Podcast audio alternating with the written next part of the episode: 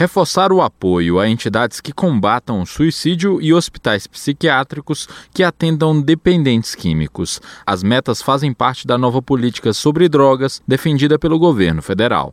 Nesta sexta-feira, o secretário nacional de Cuidados e Prevenção ao Uso de Drogas do Ministério da Cidadania, Quirino Cordeiro, participou da comemoração de 57 anos de fundação do Centro de Valorização da Vida, o CVV, serviço voluntário e gratuito de apoio emocional e prevenção ao suicídio, oferecido por meio do telefone 188. O evento ocorreu em São José dos Campos, São Paulo. Na ocasião, outra data também foi comemorada, os 47 anos do Hospital Psiquiátrico Francisca Júlia. De acordo com o secretário, a dependência química é o segundo maior fator de risco entre os casos de suicídio no Brasil, cerca de 22% dos casos perdendo somente para transtornos de humor.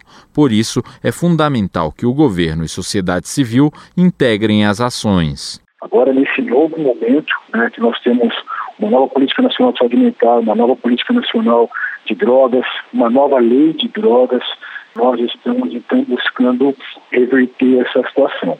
Por conta disso, então, o Ministério da Cidadania tem se aproximado de entidades que, que trabalham tanto na assistência de pessoas que apresentam dependência química, como também de entidades que é, realizam campanhas de prevenção, de conscientização do suicídio no, no Brasil.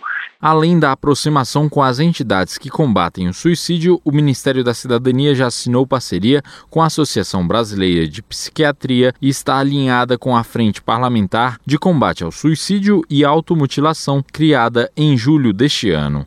A nova lei de drogas foi sancionada em junho pelo presidente da República, Jair Bolsonaro. Entre as modificações, ela estabelece ações mais rígidas contra o tráfico de drogas, prevê a internação involuntária de usuários para a desintoxicação e reforça o trabalho das comunidades terapêuticas.